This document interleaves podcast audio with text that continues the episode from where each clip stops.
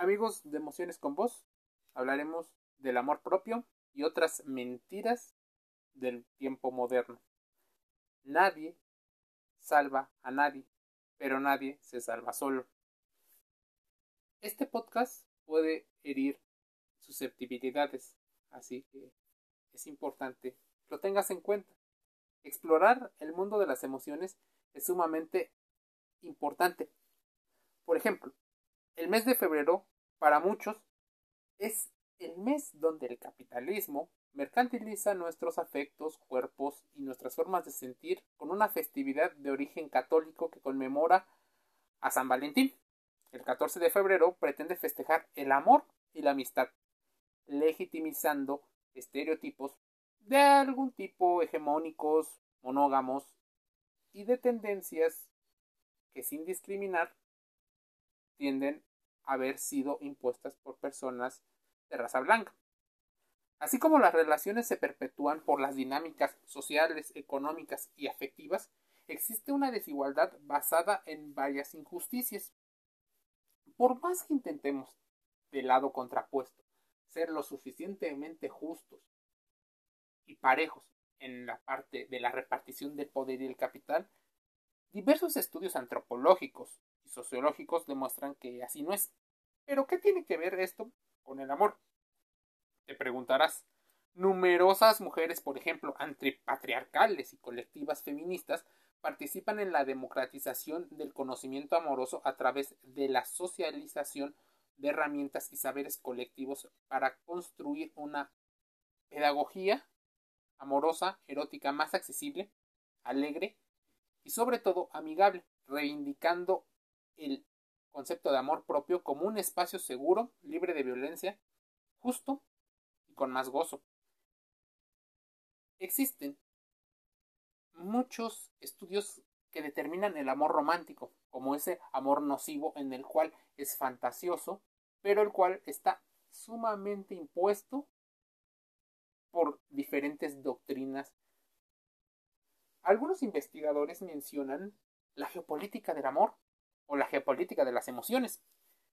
Sacando provecho de este partido, existen personas que podrían tener diferentes características. Existen también diferentes conceptos de amores románticos. Es más, muchas personas aparentemente no creen en los cuentos de hadas. En los cuentos donde el príncipe azul es aquel individuo que llega de forma romántica y rescata a la damisela, princesa. Existe una situación que debemos de tener en cuenta y que no dejemos pasar por alto. Los medios de comunicación y los medios podrían exagerar con tal de haber un contraste impactante, hacer que la adrenalina y la dopamina se queden en tu cerebro y que tú consumas esos productos. Por eso lo exageran.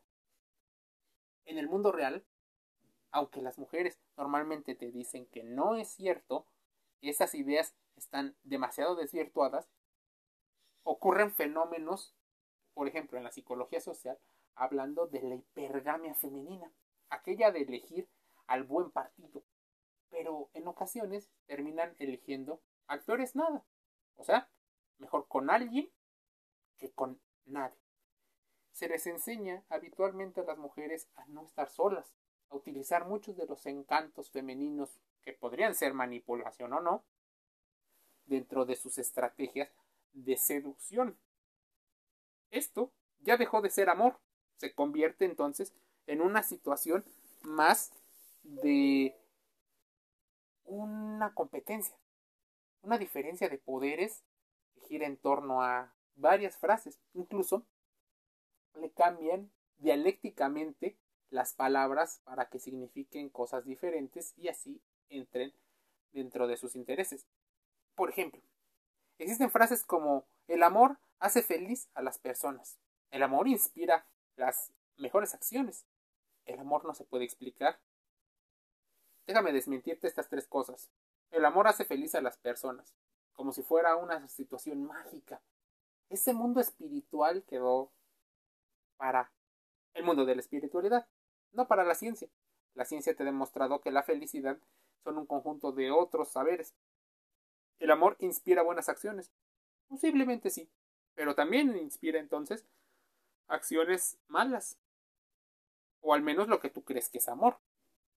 El amor no se puede explicar. Mentira, el amor se puede explicar de muchas otras áreas. El amor es infinito, inagotable. Bueno, depende quién te lo diga y cómo te lo diga. El amor se logra si te esfuerzas.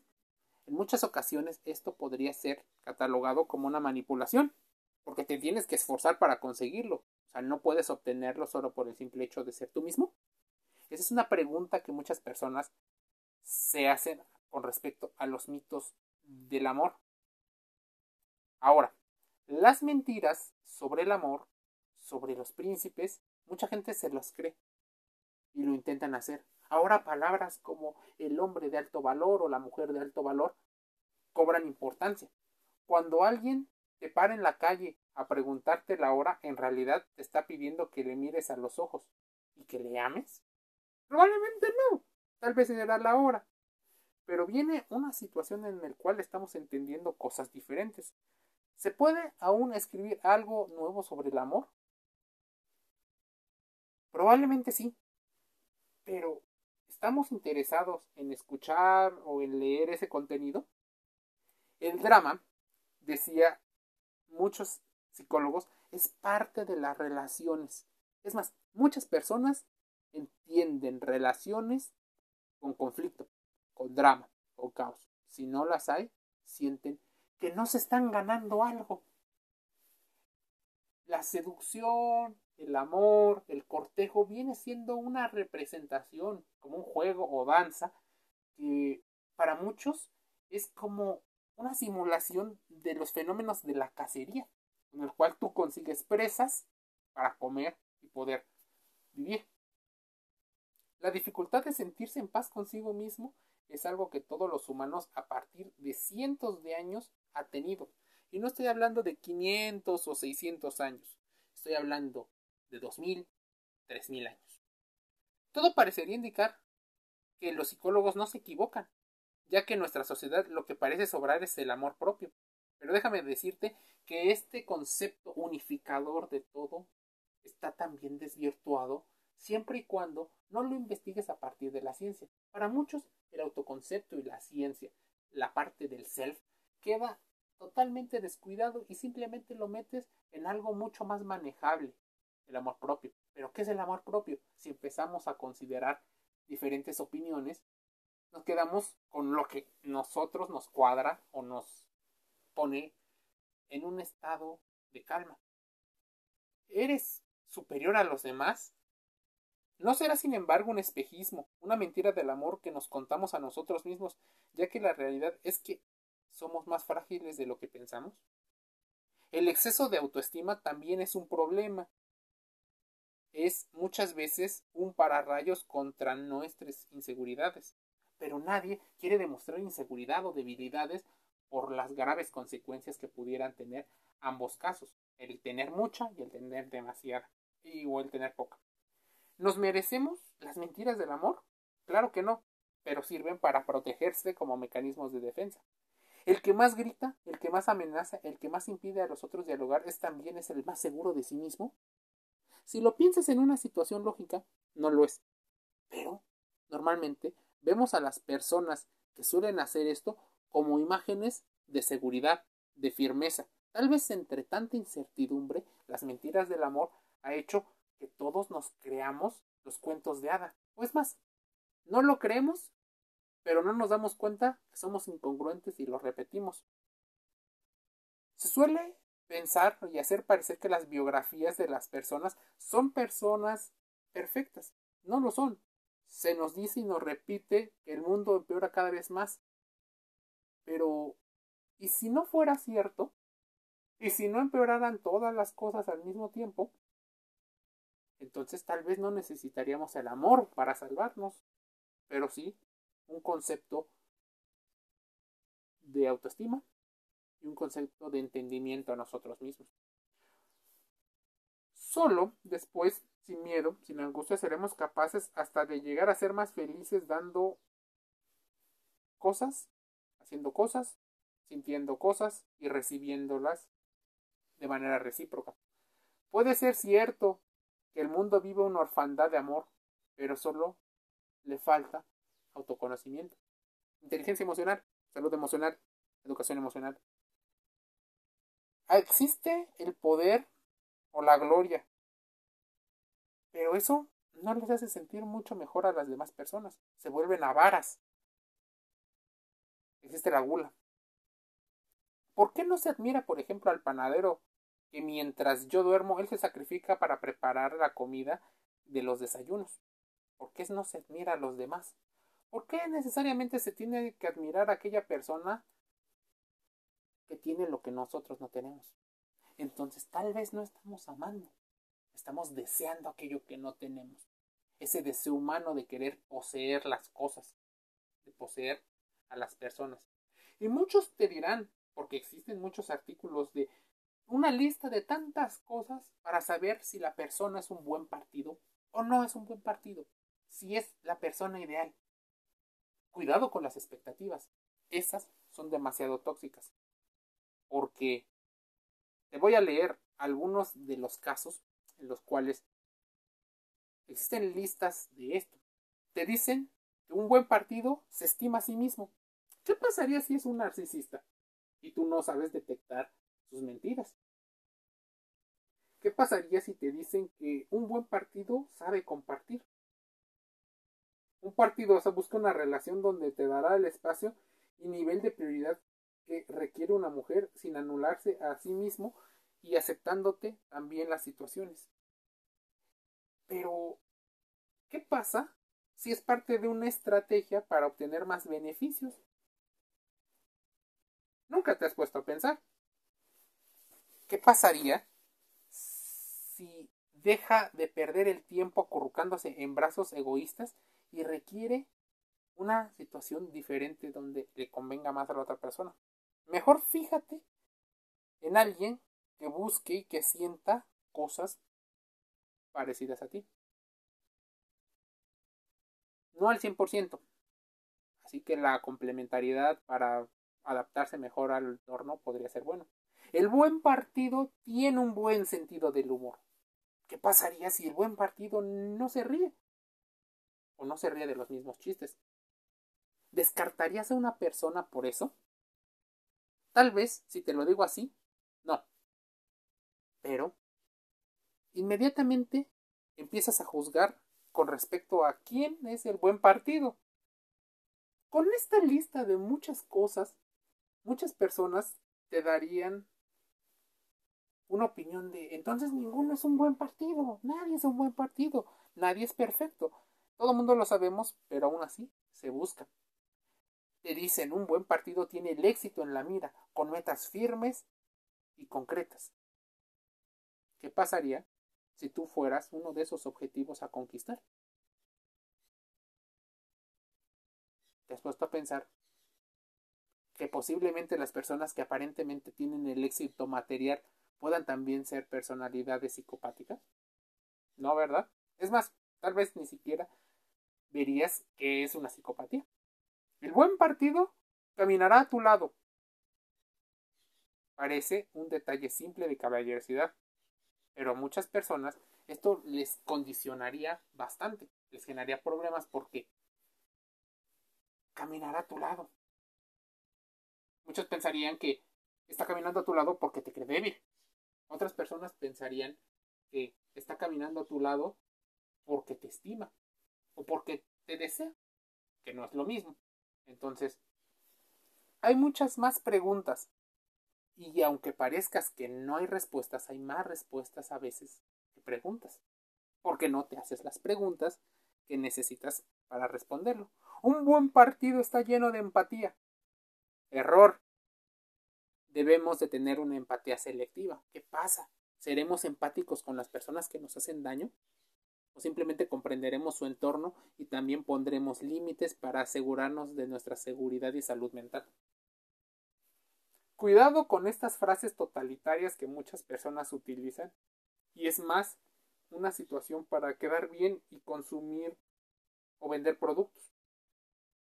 Muchos utilizan esas estrategias para darte lo que quieren, al cliente lo que pida. ¿Quieres que alguien afirme tus ideologías, tus doctrinas? Te dan lo que necesitas, lo que tú les estás pidiendo. Así, vives en un entorno donde nadie cuestiona tus propias preguntas. Estamos creando escuelas y situaciones, así como organizaciones, para mentes mediocres sin autocrítica. Un hombre o un buen partido no compite con una mujer, la engrandece, la atrae. Entonces, ¿dónde está la seducción? Un buen partido reconoce la línea delgada entre amar y poner una imagen de Dios. Un buen partido no teme explorar su lado femenino o su lado masculino, pero porque las mujeres difícilmente exploran su lado masculino. Posiblemente porque pierden algunas de las opciones según la forma en la que se rige la sociedad. Y el lado femenino normalmente en muchas sociedades se ve como el lado más débil, así que difícilmente explorarán ese lado por no salir de su zona de confort. Claro, están más cómodos en donde están. Así que las personas que te dicen que hay que salir de la zona de confort es una línea imaginaria. Pero salir, ¿por qué? ¿Porque está mal? ¿Porque ellos lo dicen? ¿Por qué salir? Hay personas que no salen y se consideran exitosas. ¿Qué te dirían esas personas que no salieron de su zona de confort y son exitosas? Un buen partido tiene una vida interesante el partidazo, el príncipe azul o la princesa encantada, tiene una vida interesante. Y si tiene la mayoría, como todo el mundo, una vida llena de rutinas, no te has puesto a pensar que eso, ¿verdad? Que podría pasar. Un buen partido es educado en todas sus acciones y palabras, no es perfecto. Así que ten cuidado con idealizar, con proyectar eso. Entiende bien la ley de atracción, porque las mentiras del amor tienen que ver en gran medida con eso. Un buen partido se mide por cómo reacciona frente a los demás. Cuidado. Entiende bien cómo están los fenómenos y cómo comprende la información. Un buen partido es líder y exitoso. Así, estamos teniendo un pensamiento hipergámico. Queremos siempre lo mejor y hacia arriba en una situación donde el señor Abraham Maslow mencionaba que existen necesidades y deseos, las necesidades fisiológicas y hasta arriba la autorrealización. Si muy pocas personas consiguen la autorrealización, y ese es el sueño que todo mundo tiene, entonces podría ser una mentira del amor. No a todas las personas podrían llegar a esta autorrealización, pero sí muchos podrían amarse en el proceso de cumplir las otras necesidades, de trabajar contigo a un lado, no de apalancarse con las situaciones que tienes o no tienes. Un buen partido sabe de qué hablar en una cita. ¿Qué pasaría si es una persona que le cuesta trabajo el habla y sabe expresarse de otras maneras? ¿Lo vas a discriminar? Un buen partido jamás será egoísta y codo. Permíteme decirte que no van ligados las personas que tienen más dinero han sabido encontrar la forma en la que limitan sus gastos según su presupuesto. Así que eso podría verse para algunos como una persona tacaña o egoísta. Un buen partido no maneja la palabra intimidando, no tiene miedo. Si no tuviera miedo, difícilmente sería un humano.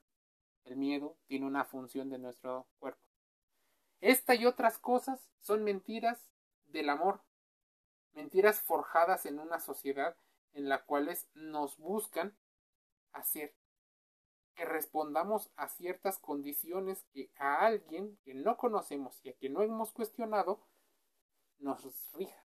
Para reflexionar sobre sanar y reconciliación, sobre nosotros mismos, el autoconcepto y el amor propio, esta está disfrazado de buenondismo, la buena onda, perpetuando las narrativas meritocráticas, esas que culpabilizan y que no nos responsabilizan como personas de cómo amamos a los demás y cómo nos amamos a nosotros mismos.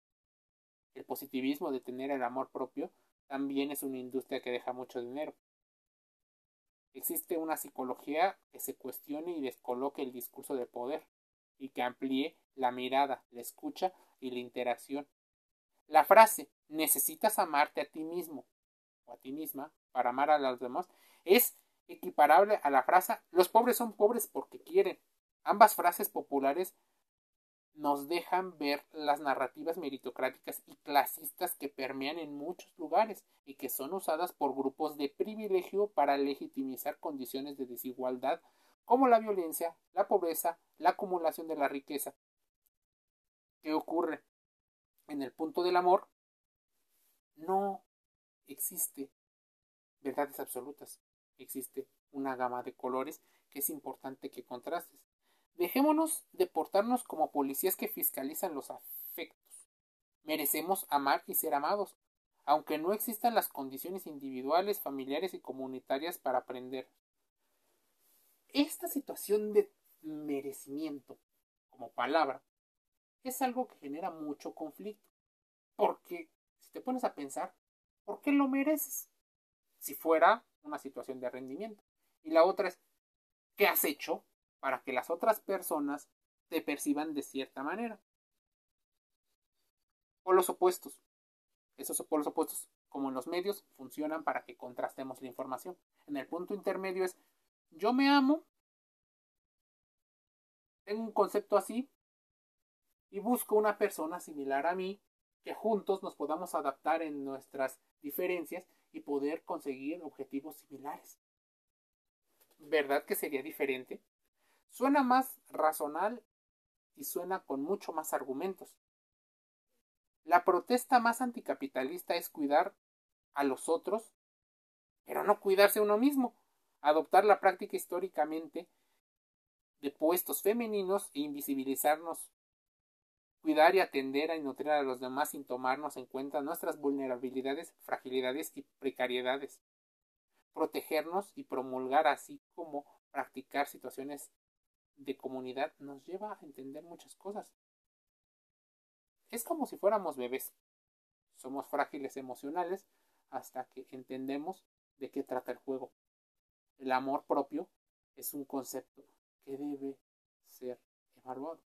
Contrasta la información que aquí escuchaste, porque es importante.